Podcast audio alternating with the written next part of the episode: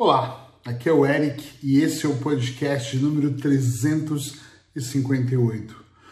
Qual é o seu ponto fraco? Atenção, atenção, que eu não quero descobrir o seu ponto fraco para usar contra você. Eu quero descobrir o seu ponto fraco. Na verdade, não é que eu quero descobrir. Eu quero que você descubra o seu ponto fraco para que a gente possa trabalhar esse ponto fraco e fortalecê-lo. Durante todo o ano de 2020 eu gravei um podcast por dia e continua quase chegando ao fim. E uma das coisas que eu tenho insistido absurdamente é que as pessoas tomem consciência, independente da dica terapêutica que eu estou trazendo, se é sobre ansiedade, depressão, sobre medos, sobre acordar se devemos ou não acordar às 5 da manhã, independente da dica, eu sempre tenho como um pano de fundo a ideia das pessoas tomarem consciência da vida que elas estão levando, da vida que elas querem levar, da vida que elas querem levar. E principalmente tenho falado muito sobre clareza mental. Quando eu faço essa pergunta sobre ponto fraco, é porque no fundo, no fundo, muitas pessoas não sabem quais são aqueles pontos que deveriam trabalhar mais. Sabe o que tem de mais curioso nessa história? É que as pessoas, não vou dizer que são todas, mas grande parte das pessoas, elas estão ainda olhando muito para o externo. Mesmo para o externo. Então elas estão aqui na ideia de, ixi, olha só, a culpa é da minha mãe que foi pobre e não me ajudou, a culpa foi do meu pai que bebeu demais puxa vida, se ela tivesse me amado mais, teria sido melhor. Ou se eu tivesse nascido nos Estados Unidos ou em Portugal, e por aí vai. Ou quem está em Portugal, se eu tivesse nascido no Brasil ou na Austrália. E quando nós fazemos isso, nós colocamos no externo todos os nossos pensamentos, de alguma forma nós nos anulamos. Eu não sei se a palavra é anular, mas eu acho que sim. Nós acabamos nos anulando, nós não prestamos atenção. Eu, por exemplo, sei qual é o meu ponto fraco. Sei qual é a parte minha que deve ter uma atenção maior, que merece uma atenção maior. Eu sei exatamente qual é a minha parte que eu devo, além de olhar com muito cuidado, eu devo trabalhar e retrabalhar, e trabalhar de novo e retrabalhar, para que eu possa, de alguma forma, melhorá-la. Já discuti isso com, em psicoterapia, com coach, principalmente com coach, com outros profissionais aqui na minha casa, em grupos abertos ao público, e eu cada vez olho mais aquilo que me falha para trabalhar. Tem duas coisas que são legais quando você observa isso. O que, que você é mais forte? Pode ser uma segunda pergunta. Porque naquilo que você é mais forte, não é que você não vai mais se dedicar, é que você já domina. Então você pode trabalhar melhor aquilo que você é mais forte, dar uma atenção especial e fortalecer mais, ou manter ou ir fortalecendo, mas aquilo que você é fraco pode derrubar aquilo que você é forte. Às vezes o que você é fraco pode derrubar toda a sua estrutura, toda uma estrutura de vida. Já vi inúmeras vezes isso acontecer com pessoas, então nós devemos olhar com mais atenção. Eu, por exemplo, poderia dizer que eu acredito que eu sou um bom comunicador.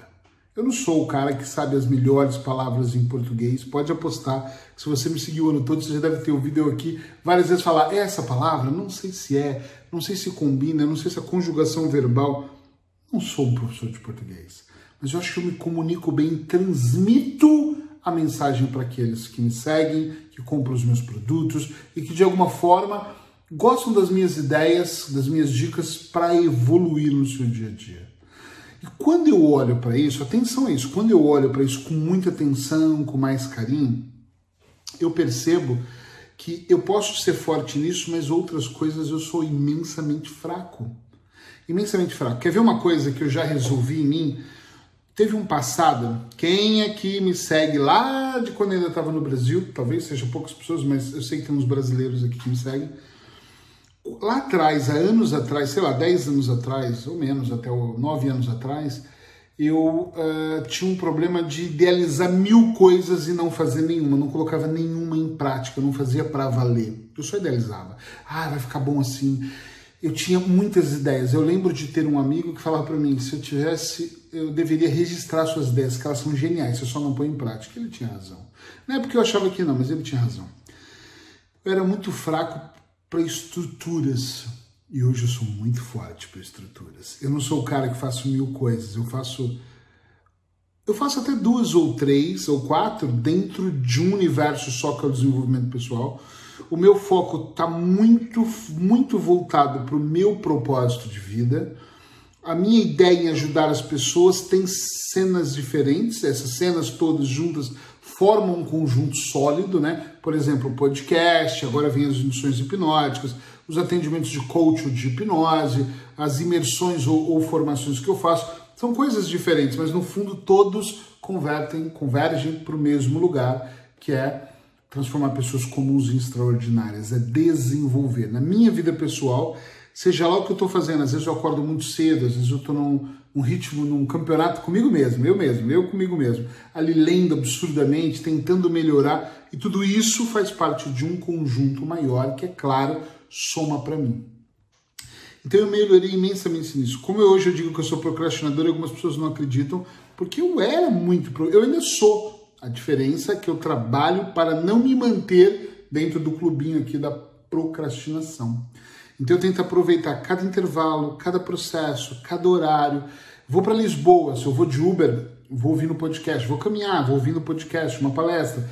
Tem um intervalo, claro, às vezes eu descanso, para, é normal, pego um café, vou lá para fora, mas o meu pensamento está em até desanuviar, limpar a mente para próximo atendimento, próxima sessão, para poder trabalhar. É muito curioso a maneira como eu consigo associar várias coisas, principalmente para trabalhar e fortalecer todas as partes que eu acho que eu sou um pouco mais fraco.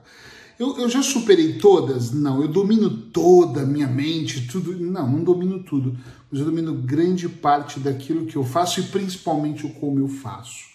Então a minha maior recomendação para você aqui é que você clarifique isso, deixe claro na sua mente aquilo que você é fraco. Puxa, eu não sou bom nisso. E, gente, atenção. Eu, por exemplo, sou péssimo em casa para trocar uma lâmpada, trocar o gás, mexer em qualquer coisa do gênero. Se estragar, ferrou. Vai vir um cara, eu vou chamar alguém para vir trocar a lâmpada ou pôr o quadro na parede. Eu não sou esse cara. E eu não me sinto fraco aqui, porque eu não preciso disso, eu pago alguém para fazer. Então só não confunda para você querer ser o expert em tudo. Não sei fazer pão, aí então eu tenho que me tornar um especialista em pão. Eu adoro cozinhar, mas eu não sou bom em bolo. Então outra pessoa faz bolo, eu compro bolo, a Paula faz. A Paula não é melhor no bolo também, mas os dela ficam muito bons. Mas entende o que eu quero dizer aqui? Sim ou não? É muito importante isso, porque senão você começa a querer. E o Eric disse isso, então eu vou me tornar especialista em marcenaria. Foda-se, é claro que não. Você não é bom na marcenaria, contrata alguém que faça. O que eu estou dizendo em ser fraco é mesmo dentro do seu propósito maior. Puxa, eu sou muito bom para uma coisa e não sou para outra.